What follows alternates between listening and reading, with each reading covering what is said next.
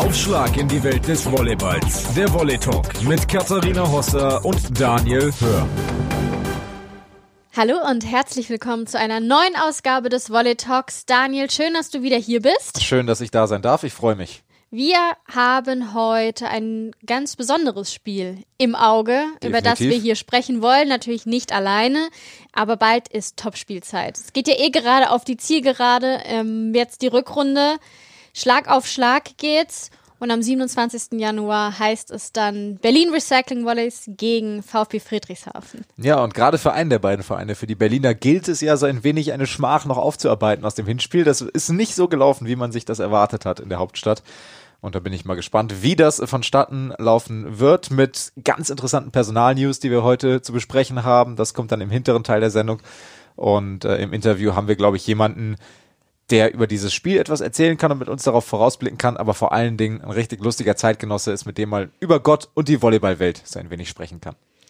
Genau, wir sprechen mit Dennis Kaliberda, der Neuzugang der BR Wallis. Also das heißt auch noch zu dem richtigen Verein kann er dann auch heute noch was sagen. Ähm, der perfekte Gesprächsgast für dieses Topspiel, aber wie du schon angesprochen hast, wir wollen mit ihm vor allem auch über Italien sprechen, wo ja. er lange gespielt hat, über seine Auszeit, die er sich genommen hat und Dennis Caliberda, für viele, die es nicht wussten, wir empfehlen ihn mal auf YouTube zu suchen. Definitiv. Er hat bei uns für einige Lachflashs gesorgt. Also der junge Mann ist wirklich sehr, sehr lustig, ähm, was mir vorher auch gar nicht so bewusst war. Also würde ich sagen, das kann nur spaßig werden Absolut. und daher springen wir doch jetzt direkt rein in das Interview mit Dennis Caliberda. Also wie angekündigt, Dennis Caliberda jetzt bei uns in der Leitung. Wir haben ja schon ein bisschen über ihn gesprochen. Der 30-Jährige ist ja seit längerer Zeit schon so das Aushängeschild auch der DVV-Auswahl. WM Bronze gewonnen, EM Silber 2017, wurde da auch zum besten Auslandgreifer des Turniers gewählt. Und jetzt ist er in Berlin und soll die Volleys zurück an die Tabellenspitze führen. Hallo Dennis. Hallo, schön hier zu sein. Dennis, ähm, wir haben ja eigentlich fest damit gerechnet, dass du gar nicht mehr in den Volleyball-Zirkus zurückkehrst nach dieser Corona-Pandemie, sondern dass du einen YouTube-Channel eröffnest, nach dem, was wir so gesehen haben bei der Recherche. Was ist da schiefgelaufen, dass das nicht passiert ist? Ich glaube, das Video ist nicht mehr schiefgelaufen. Also, ähm, ja, naja, das Video war damals eine Aufgabe, glaube ich, was wir zum Weihnachtsprojekt machen sollten für die Nationalmannschaft. Und ich weiß nicht, ich habe einfach, ich war sehr kreativ zu der Zeit und habe einfach Quatsch gemacht. Und ja, na, ich hatte ich hoffe, man sieht auf dem Video, dass ich eine schöne Zeit, glaube ich, hatte in der Mannschaft, wo ich das gedreht habe. Und äh, ja, aber das war auch, glaube ich, der einzige. Und danach habe ich Social Media, glaube ich, komplett aufgegeben. Deswegen, ja, das war es dann auch. Du solltest das weiterverfolgen, definitiv. Ja, wir aber haben sehr gelacht, ja. aber auch definitiv sollst du das Volleyball weiterverfolgen, bitte, denn äh, wir sind natürlich immer sehr froh darüber, wenn unsere Nationalspieler zurück in die Volleyball-Bundesliga kommen und wir sie wieder ein bisschen mehr auf dem Schirm haben. Wir haben in der Recherche herausgefunden, dass du 2015 in einem Interview gesagt hast, ich würde sofort in Deutschland spielen, wenn es finanziell ebenbürtig wäre. Wie nah dran sind die BR Volleys jetzt an diesen Vorstellungen, die du hattest?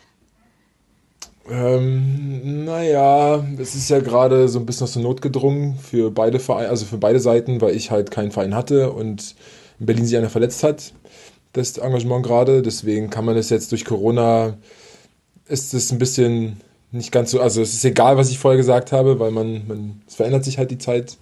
Und ähm, ja, auf jeden Fall ist es finanziell jetzt nicht das, was man sich vorstellt, aber ich bin trotzdem sehr glücklich, weil es für den Zeitpunkt, den ich, wo ich gerade war, im Dezember besonders, ähm, war es, glaube ich, für mich und glaube ich auch für die Volleys, glaube ich, ein sehr gutes, also Win-Win-Situation.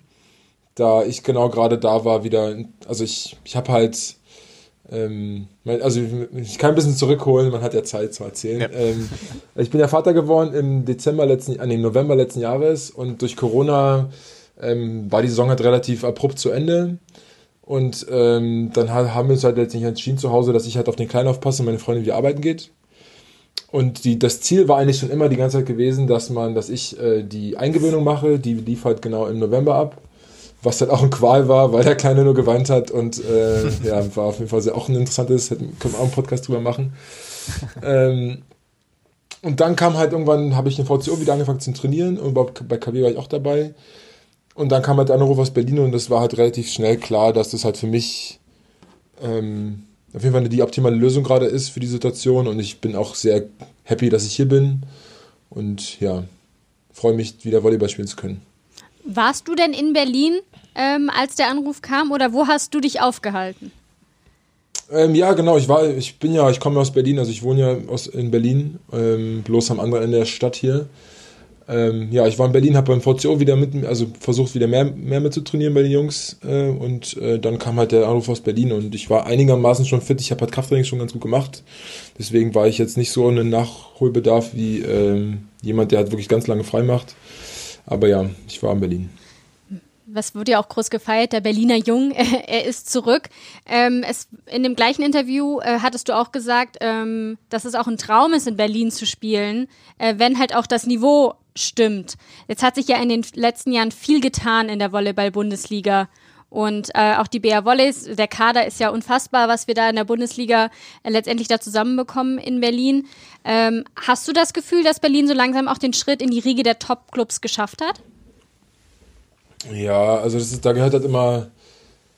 Also Berlin war ja immer eine Riga der Topclubs dabei. Berlin hat ja eine Zeit lang wirklich eine ganz starke Mannschaft gehabt. Man geht ja jeden Tag hier, wenn man ähm, zur, zum, zur, zur Füße läuft oder zur Halle, an den ganzen Mannschaften die in Berlin waren. Und die hatten ja wirklich starke Mannschaften. Robert, äh, Krom, Paul Carroll, ähm, Kavika, so, also die hatten halt wirklich richtig gute Mannschaften teilweise. Und ähm, das heißt, Berlin war ja nie, nicht, es war ja nicht so, als ob Berlin nie dabei war, sondern es war halt immer die waren teilweise wirklich, da gab es halt auch richtig gute Duelle in der Bundesliga.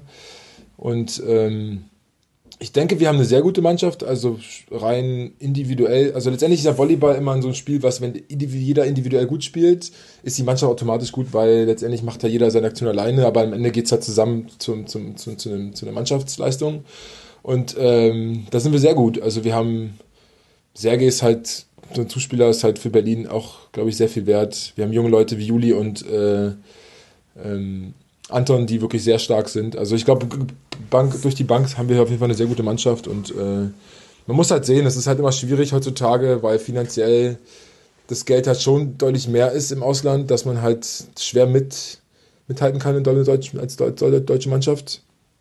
Obwohl du, gut, obwohl du guten Volleyball spielst, ist es trotzdem schwierig gegen die italienischen und die russischen Mannschaften mitzuhalten, weil es einfach schwierig, eine Etat von 15 Millionen auf den, äh, zu haben und ähm, ja, aber Berlin macht es, glaube ich, sehr gut und ich bin sehr froh, hier zu sein. Über die äh, verschiedensten italienischen Vereine zum Beispiel werden wir dann später auch noch sprechen. Ähm, springen wir noch mal einen Moment zurück. Du hast gesagt, du warst ja dann auch in Berlin äh, Vater geworden. Herzlichen Glückwunsch nochmal dazu nachträglich an der Stelle. Ja, schön, danke. Ähm, Glückwunsch an meine Freundin, ja. das stimmt, das stimmt. Dann auch dahin natürlich der Glückwunsch. Ähm, du hast dann, äh, du hast dich dann da aufgehalten und hast dann auch erstmal gesagt, ich bewusst, deine Freundin geht arbeiten, du passt zu Hause auf. Ähm, das ist ja auch ein gewisses Risiko, dann erstmal keinen Vertrag zu unterschreiben. Ist das dann jetzt auch einfach ähm, ja im Nachhinein so ein alles richtig gemacht, alles richtig gelaufen oder hinterfragst du diese Entscheidung manchmal noch jetzt? Hinterfragen der Entscheidung nicht. Also es war finanzielles Risiko, aber dadurch, dass ich das Glück hatte, dass ich dass es finanziell nicht so ein hohes Risiko war, dass ich halt aussetzen kann und dann halt auch mir hätte Zeit nehmen können, ein bisschen länger äh, mich vorzubereiten auf nächste Saison, dass es halt trotzdem finanziell okay ist. Sportlich habe ich mir das immer eigentlich, eigentlich hatte ich nie einen Zweifel daran, weil ich letztendlich kann man auch ein bisschen zurückführen. Ich finde, ich war, war die letzten Jahre war ich sportlich immer nicht so gut drauf oder war, war ich nicht so gut über lange Zeit, weil ich nicht die Arbeit reingelegt habe, die ähm, es teilweise dazu gehört im Profisport, damit du erfolgreich bist. Das ist eine relativ starke Selbstkritik, die ich aber halt.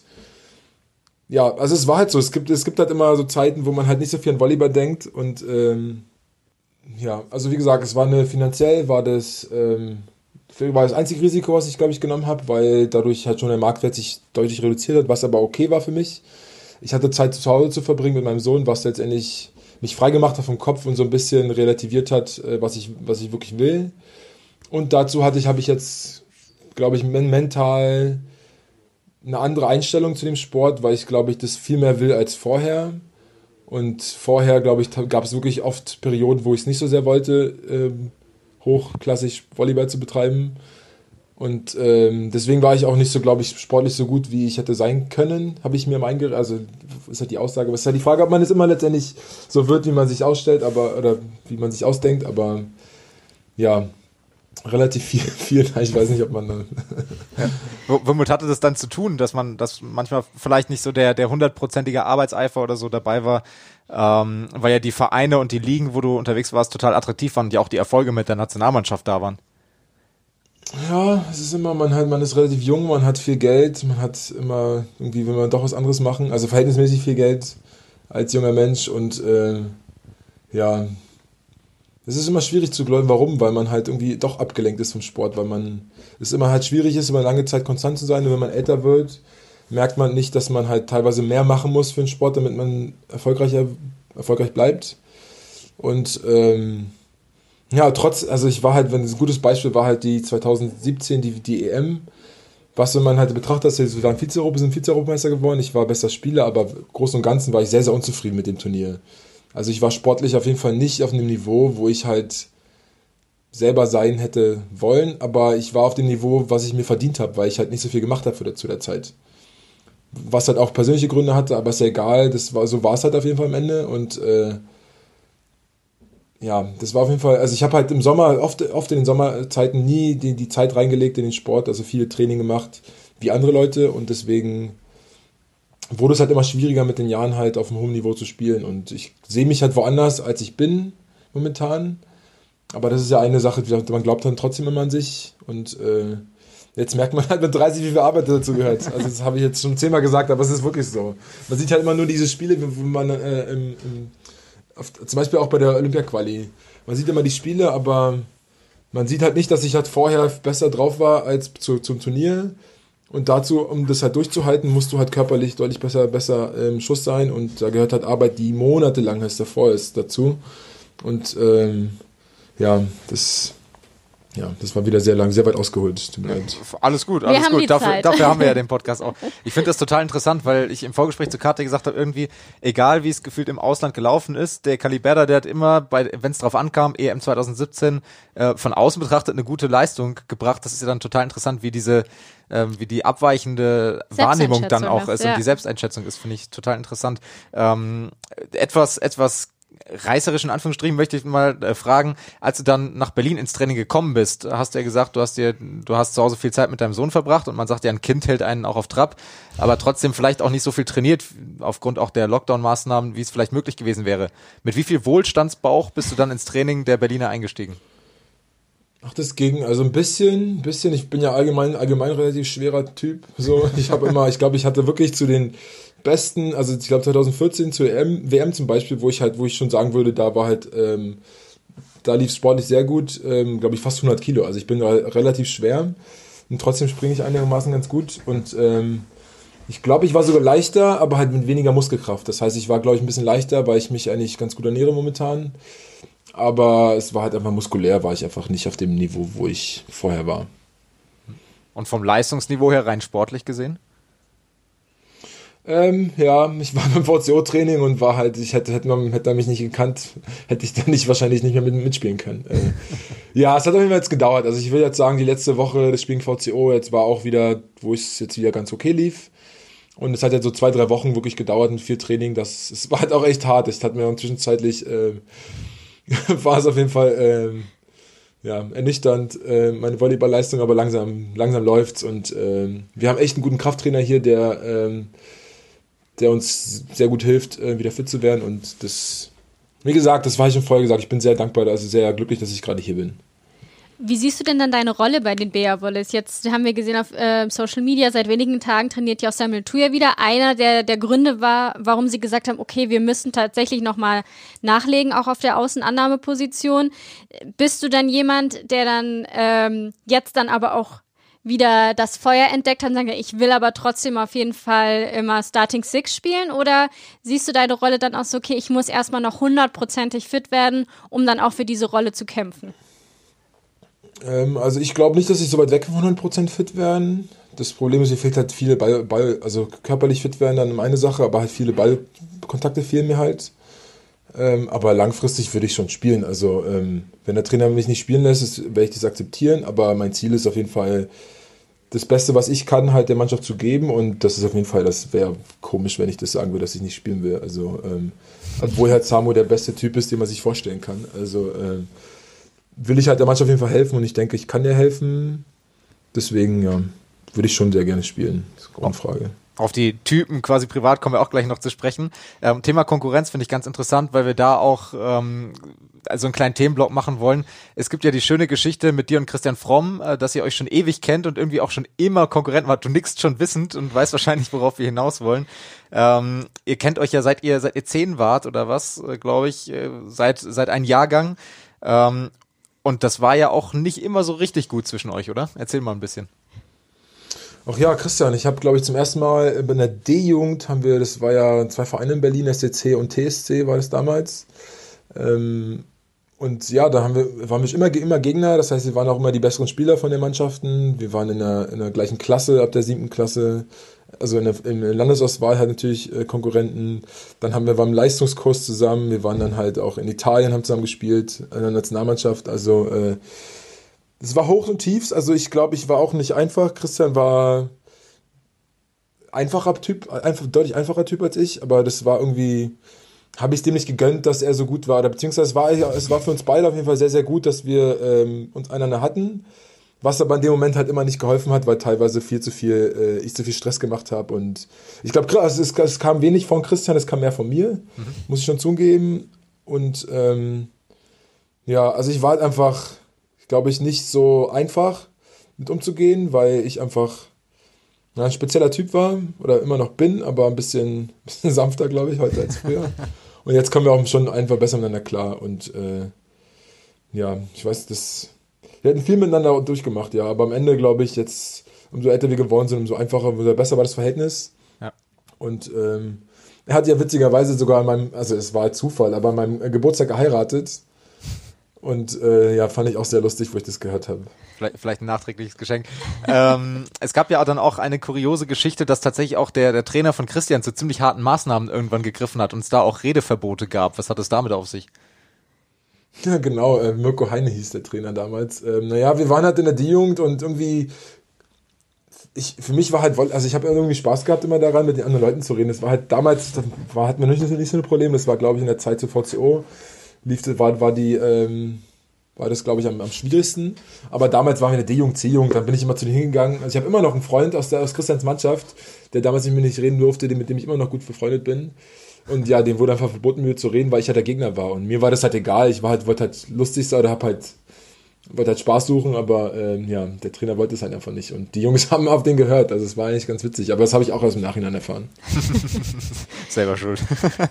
Gibt es denn dann irgendwie auch der Punkt, dass man irgendwann sagt, wenn man gerade so ja, gleicher Jahrgang ist, auch um die gleiche Position kämpft ähm, in verschiedenen Teams, dass aus Konkurrenz Freundschaft wird? Oder ist das dann zu weit gegriffen, zu sagen wirklich, dass man Freunde ist? Ja, na, das, wir sind einfach andere Menschen. Also wenn du Christian und mich kennen würdest, dann würdest das, dann ist es halt offensichtlich, dass wir jetzt nicht so eine Typen sind, die mitten außerhalb vom Volleyball viel miteinander machen würden, was aber halt auch okay ist. Also ähm, ja, das es, es kann auf jeden Fall, die, die Sache, wie du sagst, es kann auf jeden Fall passieren, aber mit Christian und mir war das einfach, es war nie so, als ob wir menschlich miteinander so gut außerhalb des Feldes klarkamen oder Lust hatten, Zeit miteinander zu verbringen und dann war es aber auch, also war das, ist es okay. Ja. Würdest du denn sagen, dass es im Volleyballgeschäft jemanden gibt, den du so als besten Freund ähm, bezeichnen würdest? Oder hast du immer geschaut, dass du Freunde vielleicht eher außerhalb dieses Kosmoses hast? Ähm, also außerhalb des Kosmoses nicht, weil die meisten Freunde, die ich habe, sind entweder, äh, also sind die meisten, die mit denen ich früher in der Schule war, die auch Volleyball gespielt haben, alle aufgehört haben. Das heißt, ähm, ich glaube, die besten Freunde, die ich habe, sind ähm, die, mit denen ich am meisten durchgemacht habe, weil man relativ lange Zeit äh, ähnliche Leben hatte und dadurch halt irgendwie, ja, das so natürlich, also nur voll normal, also ja, das ist, das ist einfach normales, also ja, keine Ahnung, es ist echt wirklich schwer auszudrücken, weil wie entstehen gute, wie entstehen gute Freunde, indem man halt einfach viel miteinander durchmacht und es waren halt einfach die Leute, mit denen du jeden Tag Volleyball gespielt hast, auf Turniere gefahren bist und äh, ja, mit denen habe ich noch viel Kontakt hier aus Berlin und ähm, die restlichen Freunde sind aus der Familie. Und aus dem Sport habe ich wirklich sehr viele Leute getroffen, mit denen ich sehr, mich sehr gut verstanden habe. Aber dadurch, dass man immer ein Jahr von Jahr von zu Jahr wegreist, ähm, ist es schwer, wirklich sehr gute Freundschaften zu bilden, weil man halt einfach auch geografisch nicht auf dem gleichen Ort ist. Und äh, aber wenn ich jetzt überlege, ich habe letztens meine Freundin, ich bin auch fünf Jahre schon verlobt gefühlt, aber trotzdem überlegt, wenn ich einladen würde zur Hochzeit, habe ich so viele Menschen kennengelernt, denen, die ich wirklich sehr mag, die ich gerne auf meine Hochzeit haben will. Und das heißt ja normalerweise, dass ich mit denen, glaube ich, schon gut befreundet wäre, hätte man, glaube ich, andere Verhältnisse. Aber ähm, ja, wirklich viele Leute, die ich sehr schätzen gelernt habe in der Zeit. Bei der Hochzeit trennt sich dann die Spreu vom Weizen. Schon. Aber da gibt es wirklich viel. Also da gibt es wirklich viele Leute, die ich gerne dabei haben würde. Ja. Ja. Ähm, Thema Italien haben wir auch schon drüber gesprochen. Das war ja, du hast jetzt gesprochen über deine Heimat, Heimat Berlin. Italien war ja lange Zeit deine sportliche Heimat. Hast auch wirklich, also wenn man sich die Topclubs Italiens mal vor Augen führt, da denkt man an Perugia, da denkt man an Civitanova, da denkt man an Modena. Das hast du alles einmal durch. Äh, was war der Reiz, abgesehen auch von der sportlichen Qualität an dieser italienischen Liga und an Italien generell? Na, na, ich bin ja, glaube ich, mit 23 nach oder 24, 23 nach Italien gewechselt und da verstehst du es eigentlich nicht wirklich. Da gehst du einfach dahin, weil die gut Geld bezahlen und dann gehst du einfach hin und denkst, du spielst Volleyball und ähm, ja, der Reiz ist schon da, dass halt das jedes Wochenende die, Qual du musst dir vorstellen, als ob, also ja, muss man sich vorstellen, aber es ist auf jeden Fall jedes Wochenende ist auf jeden Fall, der Druck ist einfach ganz anders. Also du wirst auf jeden Fall, also in Deutschland war es, bevor ich es kannte, war es immer so, du, du hast halt Volleyball gespielt und das war okay, aber in Italien steht dann Druck. Und ähm, das verstehst du nicht, bevor du halt da bist. Und es war, der Reiz war auf jeden Fall sportlich, sportlich und äh, wirtschaftlicherseits. Also es war einfach, die haben viel deutlich mehr Geld bezahlt und ähm, Volley, für, für, als Entwicklung für den Volleyball war das auf jeden Fall der beste Schritt, den ich hätte machen können. Also denn ich hatte auch auf jeden Fall sehr gute ähm, Erlebnisse gehabt in Italien unabhängig vom Sportlichen und auch von den Erfolgen, die einen ja auch auf, auf sportlich Hochs wiederum hieven können, unabhängig davon, wo man sie ähm, feiert, ist dann dieses, dieses Druckerlebnis sozusagen, was du dann in, in, Italien auch hattest, eine extrem gute Vorbereitung auf das, was dich dann in der Nationalmannschaft immer erwartet hat, dass du einfach aufgrund dieser Erfahrung jedes Wochenende sowieso Topleistung abliefern zu müssen, sonst bist du raus, dass du dann mit Drucksituationen in der Nationalmannschaft wie bei einer Olympia-Quali, Europameisterschaft, Weltmeisterschaft besser umgehen konntest? Ähm, ja, ich denke schon, dass auf jeden Fall das ein gut vorbereitet darauf. Auf jeden Fall. Ähm, ich denke, ich bin, war trotzdem der Typ, wenn ich halt immer gut fokussiert bei den Sachen war, gefällt mir so eine Situation, eine Drucksituation mehr als, also ich, ich stehe drauf. Also ich bin letztendlich mir, ich, ich, mir, ich lebe für so eine Momente im Volleyball, wo man halt, wo, es halt wirklich um alles geht und normalerweise kann, deswegen zu einer Sache vorher kann ich auch die Leistung dann trotzdem bringen, obwohl, oder beziehungsweise eine einigermaßen gute Leistung bringen, obwohl ich körperlich nicht so fit bin, wie zum Beispiel bei der WM 2017 weil es halt letztendlich ich schon klar bin, was es geht und dann ist es immer doch das, das Monkey Brain sozusagen übernimmt, was man denkt gar nicht an die Sachen, sondern man spielt einfach und äh, das hat mir immer schon gelegen eigentlich. Also ich fand es immer schon, ja, den Reiz im Volleyball, das ist für so eine Momente halt zu leben. Viele deutsche Sportler gehen ja gerne nach Italien. Du sagst es aus den finanziellen Gründen auch einfach, weil man für den Sport, den man so liebt, auch einfach, sag ich mal, eine eh bessere Entschädigung bekommt oder also einfach auf den Punkt gebracht mehr Geld verdienen kann, auch für sein weiteres Leben. Wir würden gerne mal wissen, welches Standing haben denn deutsche Sportler in Italien? Ähm, wir waren ja als äh, Volleyballer äh, gehypt, als es hieß, Andrea Gianni wird Bundestrainer, weil wir einfach wissen, okay, die Italiener, was haben die für ein Standing im Volleyball? Würde man gerne wissen, wie die Deutschen in Italien ankommen. Ach, das kommt immer an. Also ich denke, das waren ja leider nicht so viele Deutsche, wenn du es vergleichst zu den anderen Ländern, sind immer, gehen immer nicht so viele Leute. Also es ist jetzt mehr geworden jetzt, aber es war eine lange Zeit, waren wirklich wenige Deutsche in Italien. Und ähm, also ich habe immer letztendlich, ich kann halt immer schwer über Deutsche reden, weil letztendlich immer die, das mit mir, also das eine sehr persönliche Sache war, weil, ja, weil zu der Zeit, wo ich immer war, gab es immer ein, zwei Deutsche in der Liga, aber so viele waren es immer leider Sie, nicht. Siehst gerne auch an über Und, dich, wie es äh, bei dir war mit der Erfahrung. Ähm, ich habe das sehr positiv in, in, in, also entnommen in Italien. Also ich habe auf jeden Fall viele, viele gute Erfahrungen gehabt in den Mannschaften. Also ja. Ja, also ich, es ist schwer zu sagen. Also ich, ich würde mal euch gerne mit Georg jetzt reden hören, weil Georg hatte, ich habe mit Georg geredet, ja. der hat jetzt nicht so eine angenehme Zeit, in Italien gehabt, glaube ich. Also so schön wie er es in Russland hatte.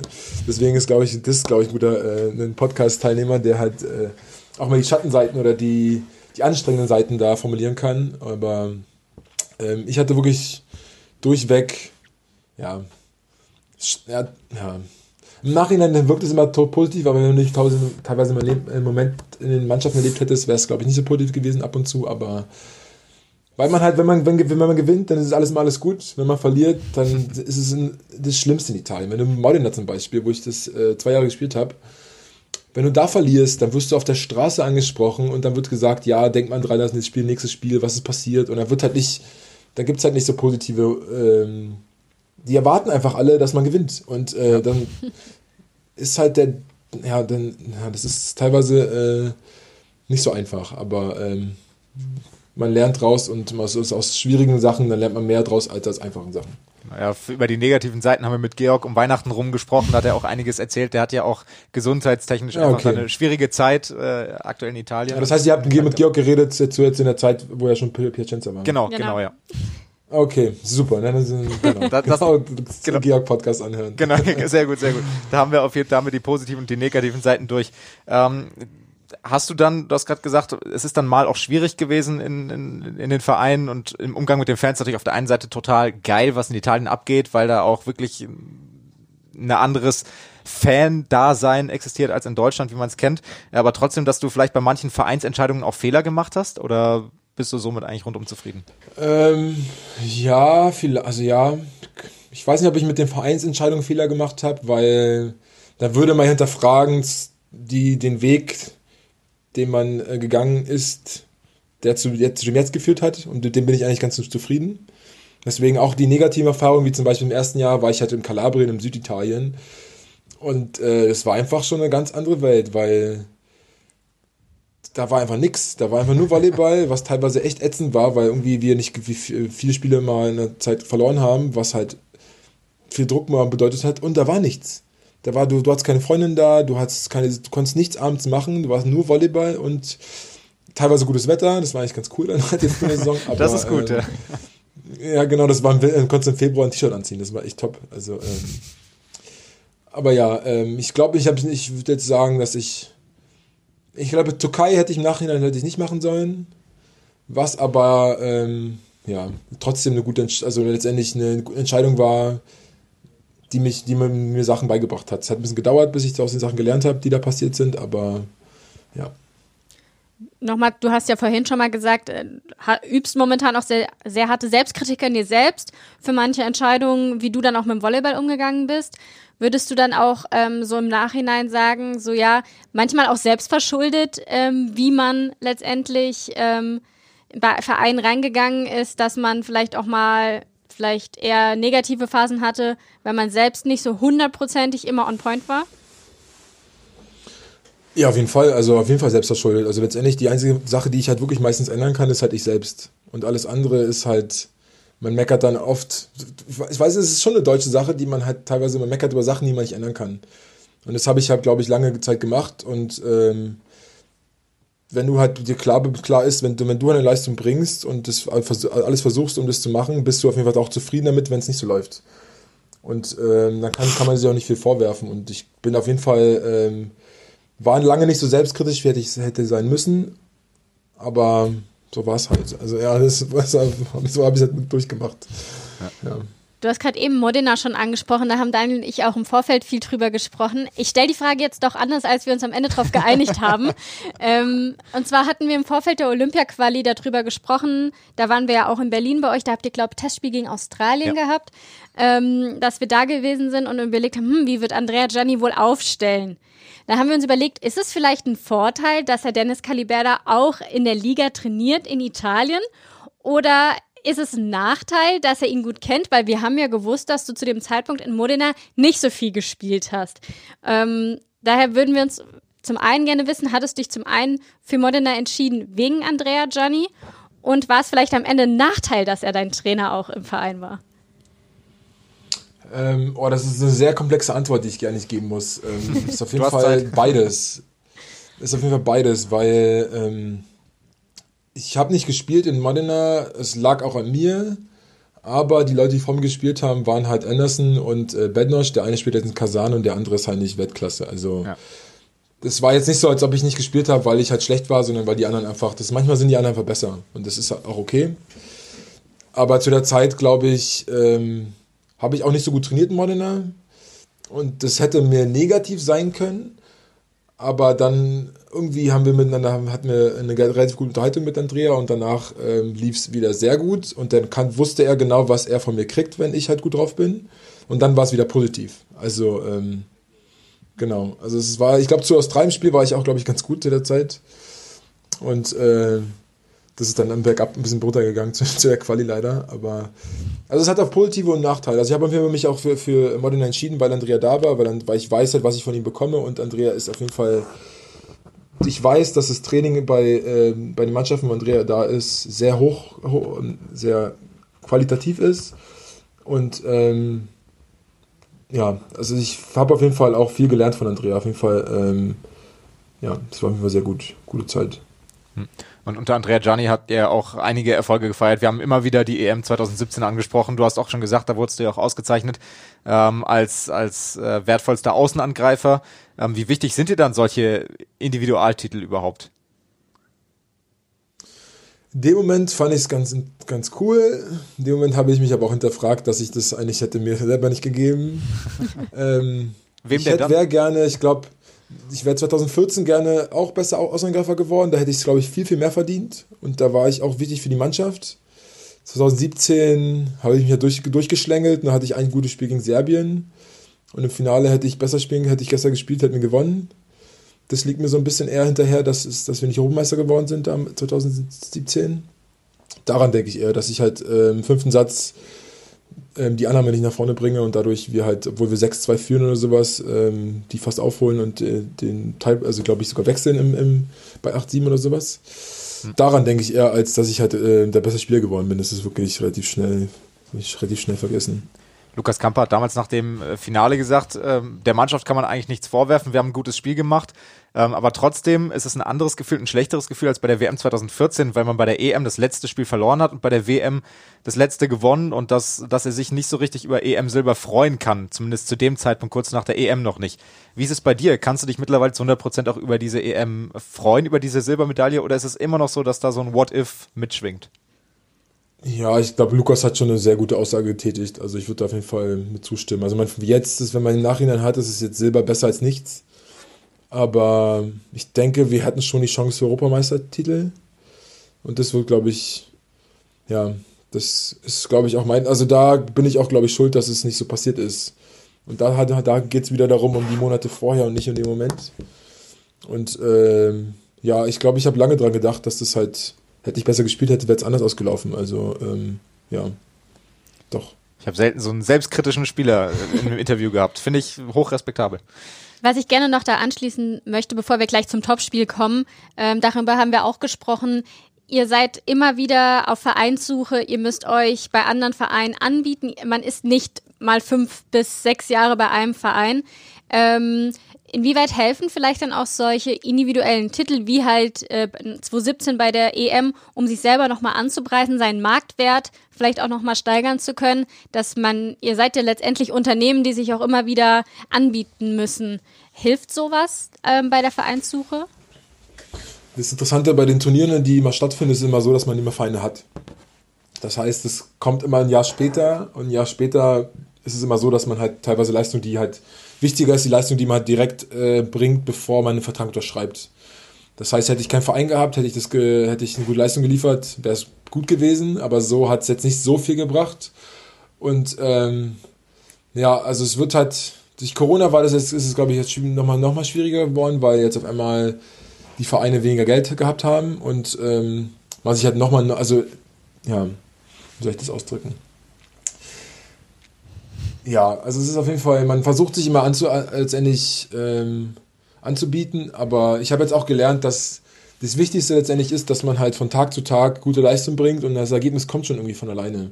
Wenn man zu viel ans Geld denkt oder was man halt letztendlich als, als Ergebnis denkt, dann vergisst man halt, wie viel Arbeit eigentlich dazugehört. Und ähm, eigentlich ist es halt, du musst halt hatte diese Floskeln immer. Ich, ich, ich, habe, ich habe auch immer gehasst.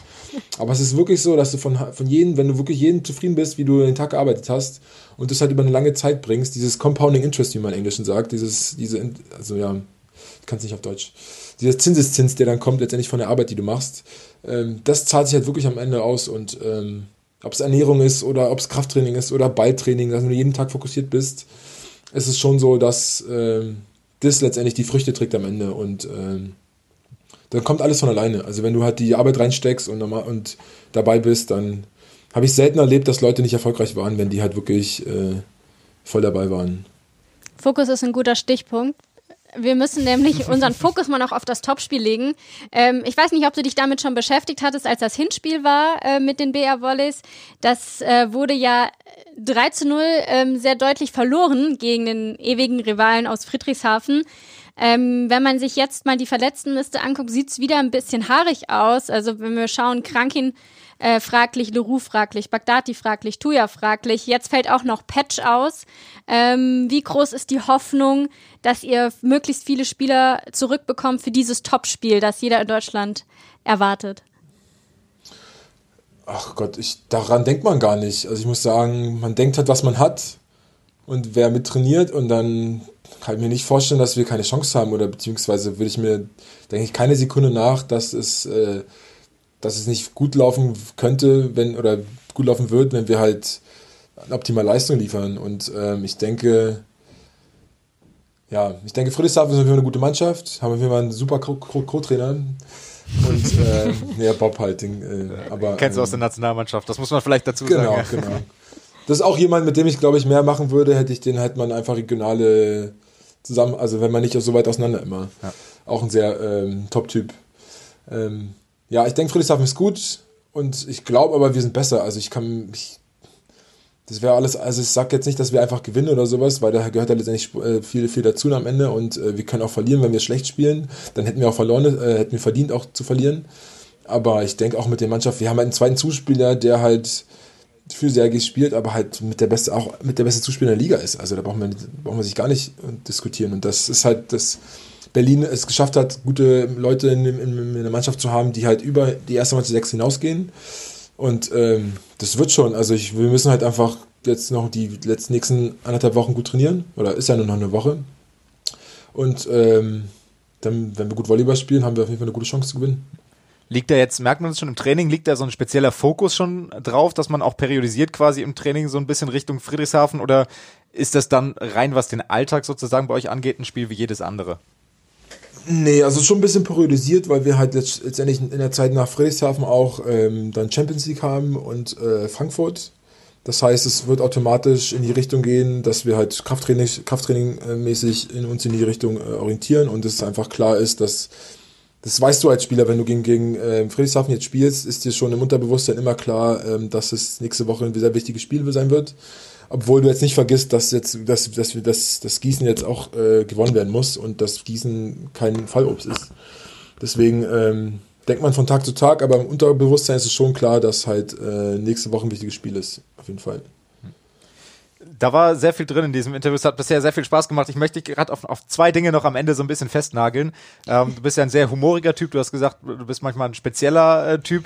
Ähm, wie lang hat es gedauert bei dir, bis du in den jeweiligen Mannschaften und vor allem auch in der Nationalmannschaft als junger Hüpfer, ich glaube mit 19 warst du das erste dabei, dabei damals auch in der Nationalmannschaft, bis du äh, der Dennis Caliberda sein konntest und dich das getraut hast, auch gegenüber den Arrivierten, ähm, so zu sein, wie du bist? Das ist ja das Witzige daran. Ich glaube, das hatte ich, das war immer fast sofort. Und das war das Problem. Dass du halt mit 19 in die Mannschaft kommst, mit deutlichem Abstand die Jüngste bist, halt auch dann spielst teilweise und dir kein, kein, keine Sachen gefallen lässt von den Älteren, obwohl man es hätte machen können, eigentlich. Also es ist jetzt, bin ich im Nachhinein, würde ich auch anders sein, aber so war ich halt damals nicht. Und haben mir auch nichts gefallen lassen von denen und ich trage halt nicht den Taschen oder sowas, da habe ich keine Lust drauf. und ähm, Nee, das dauert immer relativ schnell. Man hat immer so eine kurze Zeit, aber dadurch, dass halt im Sport wichtig die Leistung auch äh, entscheidend ist, war es immer relativ, also ich bin relativ schnell immer mit Menschen in Kontakt getreten und äh, fand, ist für mich auch wirklich nicht schwer zu reden mit Leuten und äh, ja, das. Und, und, let und letzte Frage, Thema Humor. Ähm, man nimmt ja, wenn man für sich in Anspruch nimmt, einen guten Humor zu haben, dann nimmt man ja für sich auch relativ schnell in Anspruch, den besten Humor zu haben. Wen hast du so kennengelernt in deiner Volleyball-Karriere, wer, wer dir da das Wasser reichen kann? Ach, ich bin, glaube ich, ich bin so eher Situationskomik. Ich würde gar nicht sagen, dass ich so mega witzig bin, aber ähm, ich glaube, ich kann, äh, ich habe eine lustige Art, aber ich will jetzt nicht sagen, dass ich lustig bin. Wer auch lustige Leute. Der Jenja Gabernikov zum Beispiel ist jemand, der hat wirklich sehr positiv und sehr, sehr witzig immer. Oh Gott, das Handy fällt jetzt runter. ähm, dem, der, der ist ja ein sehr lustiger Typ. Der Pierre Pujol, der hier in der Mannschaft ist, ist auch wirklich sehr, sehr lustig. Äh, von VCO, der Johann, ich weiß nicht genau, wie der Nachnamen heißt, also der, der Libero, äh, der aus dem Süden kommt, auch wirklich, das, das war ein, also wenn einer lustig ist, dann der. Also der war wirklich, also jemand so ein Mensch, wo man halt, ich kannte den noch nicht, komme ins Training rein und muss einfach über die Sachen lachen, die der sagt. Und das war wirklich genial. Ähm, ja, sonst, ja, fällt mir jetzt nicht vom Kopf ein, aber es war hoffentlich genug. Ja. ja, definitiv. Wir sind glücklich. Ja, wir sind glücklich nicht nur mit deinen Antworten, auch ähm, tatsächlich, was Sanin schon gesagt hat, wie selbstkritisch du inzwischen auch und reflektiert hast auf deine Zeit als Volleyballer schaust. Sehr erfrischend, dass man das äh, auch mal tut und nicht für sich beansprucht, immer alles richtig gemacht zu haben.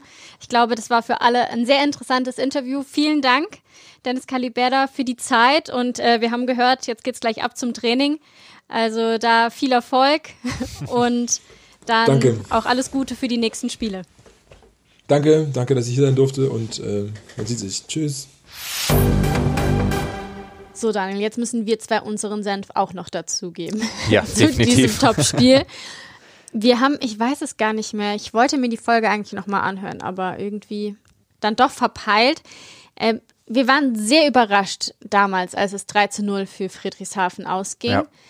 Im Vorfeld jedenfalls. Nachdem wir das Spiel gesehen haben, war uns relativ klar, woran es lag. Jetzt muss man sagen, die Vorzeichen sind irgendwie schon wieder ein bisschen die gleichen, weil Benjamin Patch ist auch sehr, sehr fraglich für dieses Topspiel. Und wir wissen noch, wie angeschlagen er in dem Spiel in der Halle in Friedrichshafen war. Ja, das war ja äh, ein bisschen improvisiert, was da abgelaufen ist im Hinspiel tatsächlich. Ähm, ich ich steige einfach mal so ein bisschen in die Kader News ein, die wir Stand jetzt, Mittwoch, dem 20. Januar. Eine Woche vorher. Eine Woche vorher um Viertel vor zwei haben. Ähm, also am Wochenende wissen wir zumindest, dass in Gießen wieder Tuja und Grankin im Kader stehen. Also die beiden könnten dann potenziell wieder rechtzeitig auch als Stammpersonal auf die Platte zurückkehren gegen Friedrichshafen. Patch fraglich, aber nicht unmöglich, heißt es aus Berlin. So, und beim Rest möchte man einfach noch keine Auskunft geben, kann ich auch verstehen, äh, weil man in Friedrichshafen hier vielleicht auch mal reinhört und sich da versucht, die eine oder andere Info eins abzuzwacken. Aber ich glaube schon, dass wir wieder ein bisschen vorankommen mit dem Personal bei den Berlinern. Ich weiß nicht, du hast dir, glaube ich, einmal komplett äh, durchgelesen, wer alles fehlt, aber es sind ja, aktuell ja, muss ich eigentlich ja die halbe Mannschaft im Hospital gefühlt. ich hoffe nicht, die Krankenbetten werden anderweitig benötigt. Aber eben, weil du es gerade ansprichst und sagst, Grankin und Tuya Patch nicht unmöglich. Das sind für mich so die Hauptmenschen. Kevin Leroux, noch null gesehen. Keine Ahnung, wie groß die Verstärkung wäre. Robin Bagdadi ist ein Nachwuchsmann. Aber zu wissen, dass ein Grankin, der ähm, nicht gespielt hat, im Hinspiel äh, wieder da wäre, die Urgewalt Samuel Tuya ähm, wieder da wäre, wäre, glaube ich, schon mal tatsächlich sehr viel wichtiger, als dass alle am Ende des Tages wieder auf der Platte stehen können. Von daher ähm, ist ja die Hoffnung wieder da. Und man ja. muss ja auch sagen, ähm, können nicht in die Glaskugel schauen, aber ohne unseren Freunden äh, der Grizzlies zu nahe treten zu wollen, man muss ja nichts riskieren. Ja, die Qualität des restlichen Kaders, wir haben so oft über Pierre Bujol geredet, die ist trotzdem noch so groß, dass jetzt ähm, man auch langsam die Spieler nochmal ranführen kann. Absolut. Also da stehen ja auch noch Leute da. Also wir haben ja gerade eben mit einem der Außeneingreifer gesprochen, der hat ja auch internationales Format und Dennis Caliberda hat ja auch gezeigt, dass er in wichtigen Spielen immer eine Mannschaft auch tragen kann oder in wichtigen Turnieren dann auch da ist. EM 2017 kam er auch nicht komplett äh, auf, dem Maximum seiner Leistungsfähigkeit hin. Genauso bei der Olympia-Qualifikation 2020 hatte auch nicht maximal viele Spielanteile im Verein. So, also das ist einer, der sich zu den Top-Momenten immer motivieren kann und oft Top-Leistung bringt, der da also auch was ziehen kann. Und wir haben so oft über den Kader gesprochen, äh, was da für Topspieler rumlaufen. Pierre Pujol als Backup vermeintlich für Krankin. Das ist schon ähm, das ist ein Kader, der breit genug ist, um auf jeden Fall die Grizzlies zu schlagen. Und auch der absolut in der Lage ist, wer auch immer spielt oder nicht spielt, mit Friedrichshafen erstmal mitzuhalten. Vielleicht verschieben sich dann die Prozentsätze der Favoritenrollen, wenn man das so will. Das wollte ich nämlich gerade fragen. Ist für, für dich Friedrichshafen eigentlich der Favorit in dem Spiel? Finde ich extrem schwer, weil wir halt so wenig wissen über die Personallage stand jetzt bei Berlin. Weil spielen Patch und spielen Grankin und sind einigermaßen fit, dann hast du eine ganz andere, ein ganz anderes Standing auf Diagonal bei Berlin. Und das ist schon wichtig für das gesamte Spiel. Ich würde tatsächlich auf 50-50. Oh, ich, das ist so langweilig. Ja, okay, dann gehe ich auf, pass auf, dann äh, gehe ich davon aus, dass Berlin ein bisschen pokert und vielleicht nicht alles preisgibt, was ist und es vielleicht nach außen dramatischer aussieht, als es ist und gehe 60-40 Berlin. Okay, jetzt bin ich gerade kurz verwirrt gewesen. Ich dachte, du gehst 60-40 Friedrichshafen. Nee. Ähm, man muss ja auch sagen, ich bin kein Mediziner, mach manchmal aber so. Angerissenes Außenband, blöd gesagt umgeknickt. Mhm. Nach zwei Wochen kann man da doch schon wieder spielen. Vielleicht. Jetzt geht's wieder ganz tief rein in die Mutmaßung. Also äh, maximal belastbar ist, ist äh, dann sind die Ja entsprechenden gut, das Gelenke natürlich nicht. ein Also anderes das ist dann, Niveau, das als das ich kenne.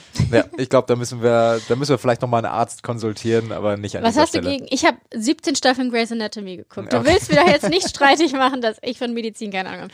Nein, Okay. aber man muss ja auch sagen, ich habe mir ähm, mich ja mit Friedrichshafen ein bisschen auseinandergesetzt. Da gibt's ja gute Nachrichten. Mhm. Nämlich, dass Lukas Maase wieder als Backup für Linus Weber Ja. auf der Diagonalposition zur Verfügung steht, dass der wieder komplett fit ist. Ähm, und ich musste sehr schmunzeln, als ich mir den Spielbericht angeguckt habe. Ich weiß gar nicht mehr. Ich glaube, es war der Düren-Spielbericht, genau. Ähm, dass Bob Ranner, der Co-Trainer, als Libero ähm, auf der Der ist ja auch noch jung. auf dem Der ist ja ich bin so durchgeflogen und im ersten Moment ist es mir überhaupt nicht aufgefallen. Ich so, äh, halt, stopp. Der gehört da noch gar nicht hin an diese Stelle. Ja.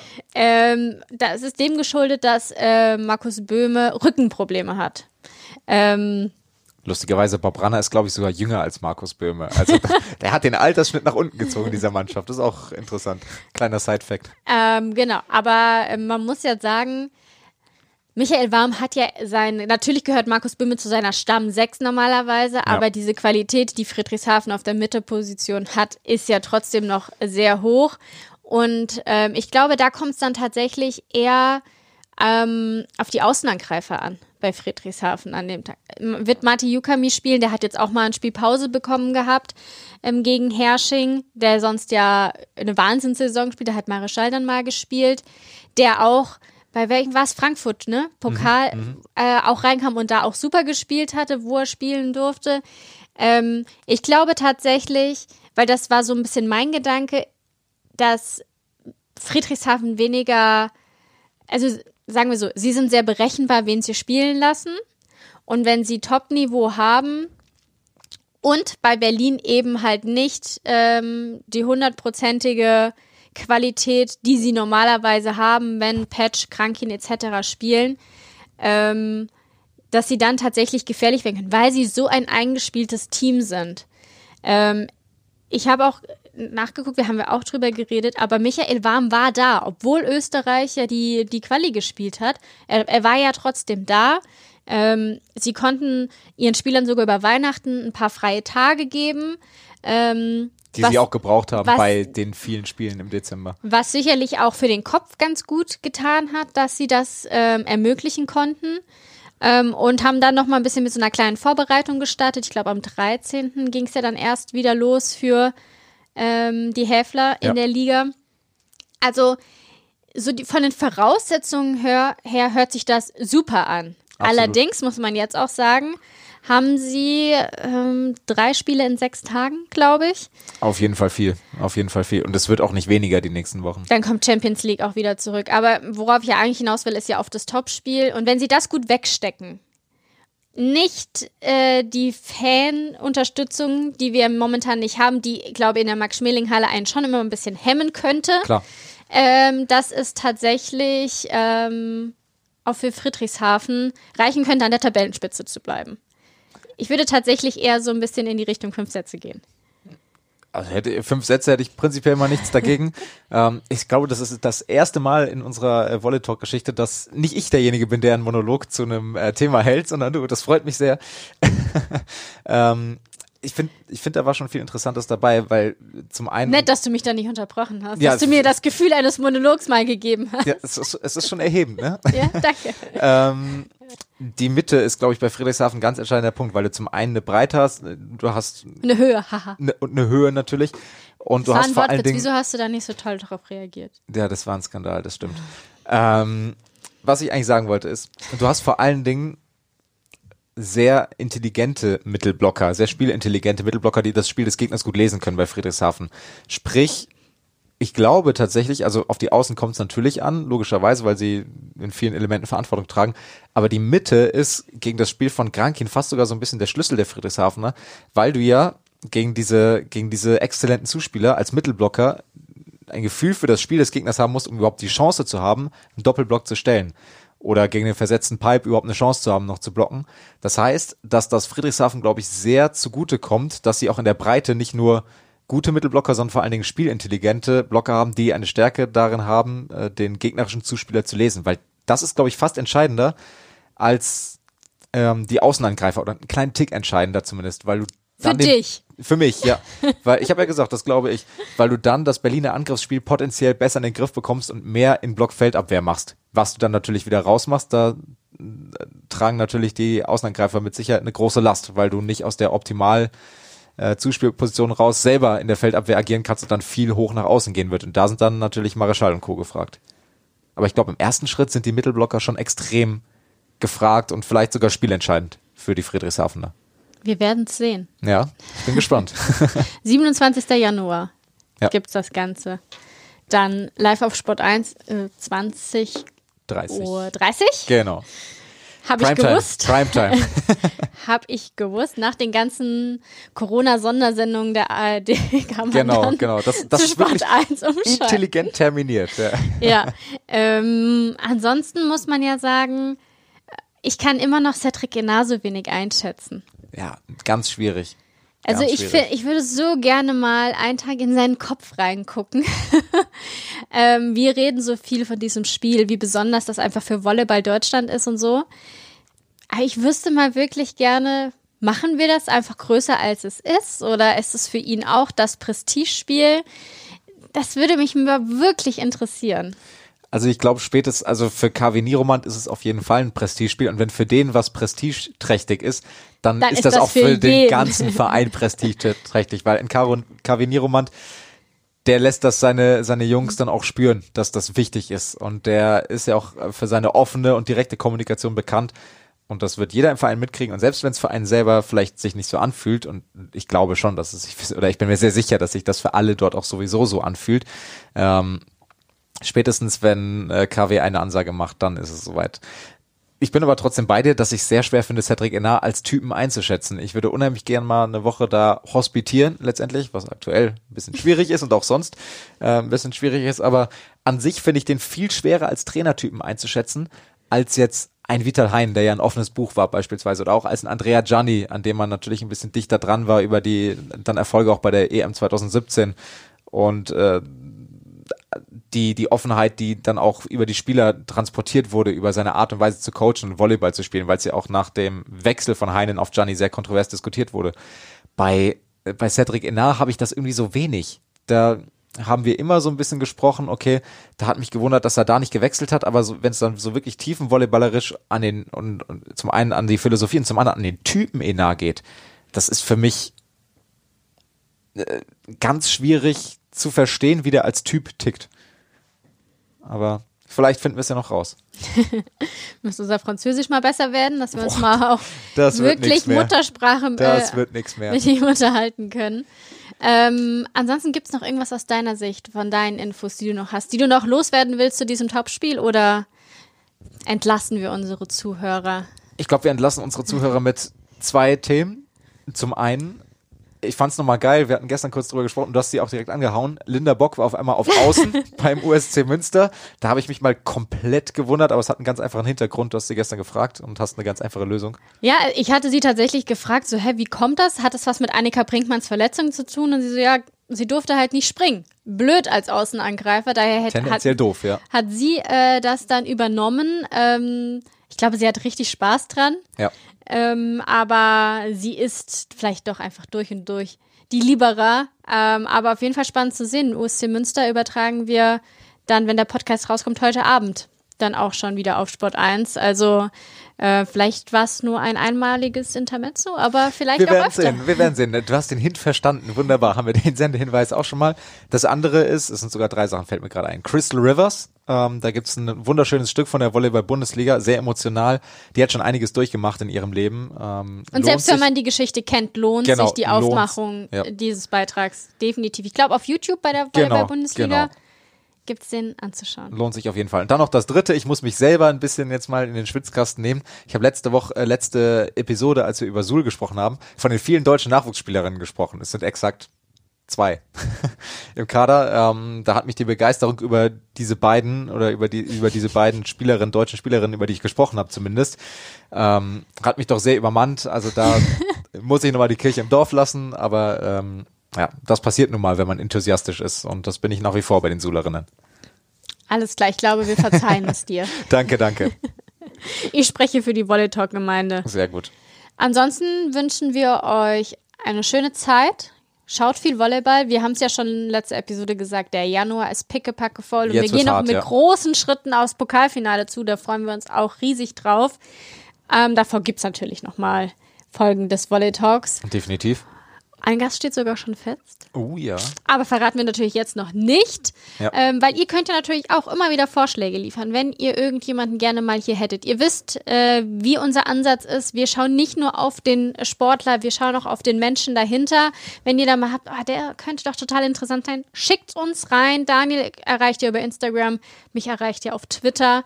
Hashtag Volleytalk. Schreibt uns, wir würden uns sehr drüber freuen. Ansonsten setzen wir euch wieder unsere Lieblingsgäste vor die Nase. So sieht's aus. Bedanken uns auch herzlich bei den BA Volleys, Dennis Caliberda für diese Ausgabe. Und Daniel, dann bleib weiterhin gesund. Du auch, Kathi? Oh. Ihr da draußen auch. Ganz wichtig. Und dann hören wir uns in zwei Wochen spätestens wieder zu einer neuen Ausgabe des Volley Talks. So machen wir's. Bis dahin. Ciao, ciao.